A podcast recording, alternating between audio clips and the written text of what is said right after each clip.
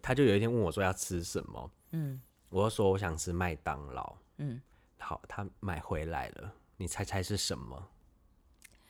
一如份果我跟大你薯买如一果我送跟你一，说我要吃麦当劳，你觉得你你会买什么？我就会买一份套餐啊。是吧？对正常人晚餐都是这样想吧所以？他是什么买了一个小玉米诶浓汤汉， 堡一加一，汉堡一加，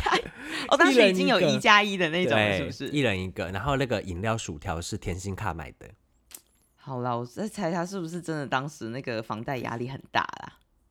是不是？嗯、 你那个脸这样子讲啊就很不我是想要不是，不是因为我认同就代表是我的错啊， ，OK，好啦，我想让你把这个故事讲完。那我就好啦吃得汉堡很一加一真我的就很小气，我就吃的很委屈，你知道吗？然后我就越吃， 然后你也不能不好意思跟他讲说你为什么不买一份套餐，是不是没有，，因为前面一些就是类似这种的小事情，你也预大概预料之中了嘛。前面还有一个，因为我很喜欢吃一家那个有汤的卤味，然后那一家非常好吃，我很喜欢，也很便宜。嗯然后有时候他说要不要吃，我就会说哦好，那买那个好了，就也比较便宜，料也可以大家 share 吃这样子。嗯，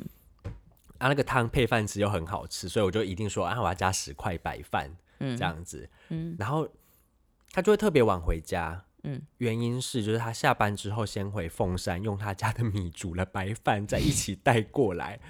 他要省那个米，他省省那那个个十饭块钱白饭的钱，然后为先什么回要家，这样他还不会煮米，他叫他妈妈帮他煮，真的假的？还不会煮饭，不会，